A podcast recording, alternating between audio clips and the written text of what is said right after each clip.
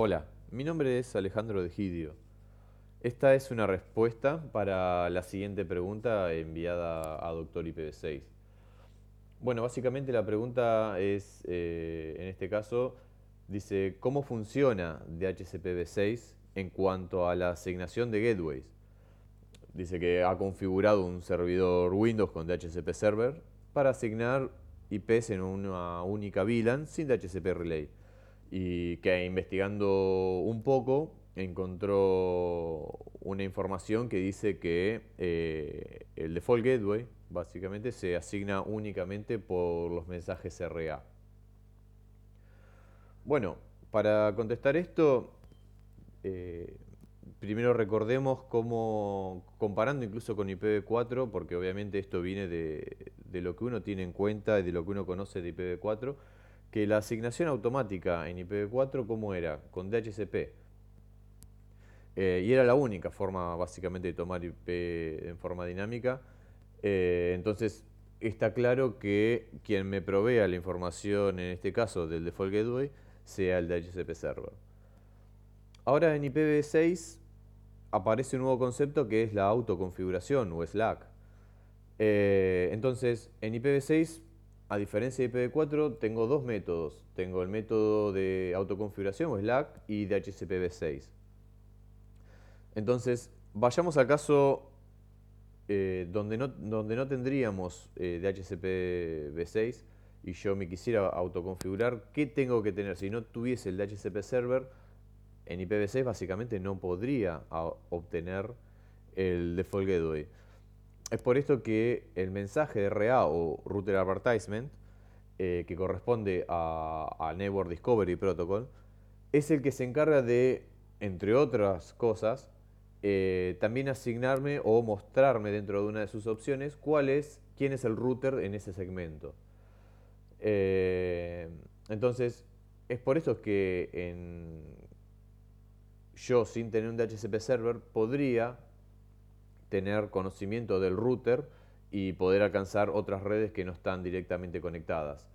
Porque, bueno, eh, eh, básicamente el, RA es el Router Advertisement y ahí se incluye esta información, se incluye, no sé, por ejemplo, el LMTU con el que se va a trabajar en ese segmento para que no haya fragmentación.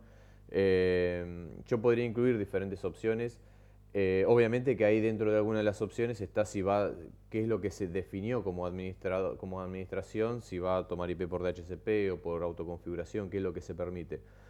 Entonces, gracias a que ya está incluido en el RA el mensaje de quién es el router en un segmento, no tiene sentido, la verdad, que informarlo en el DHCP v6. Entonces, en el DHCP v6, básicamente lo único que nos queda es la, la, creación del scope con todas las opciones tradicionales, salvo el default gateway, como el DNS, eh, el dominio.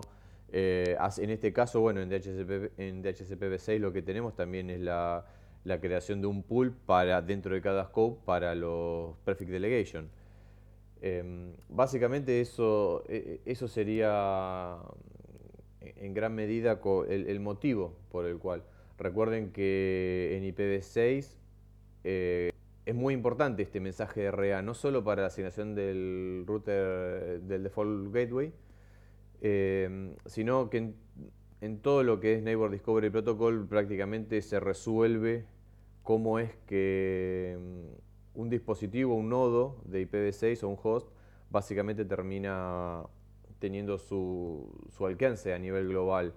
Eh, recuerden que un router advertisement se envía, por dos, se envía básicamente por dos motivos. Uno, en respuesta a un router solicitation, donde un nodo IPv6 lo que quiere es conocer justamente quién es el router del segmento para recibir toda la información correspondiente. Eh, entonces, y la otra opción de que del envío de router advertisement es en forma periódica. Entonces, si recibe una solicitud, eh, le envía la respuesta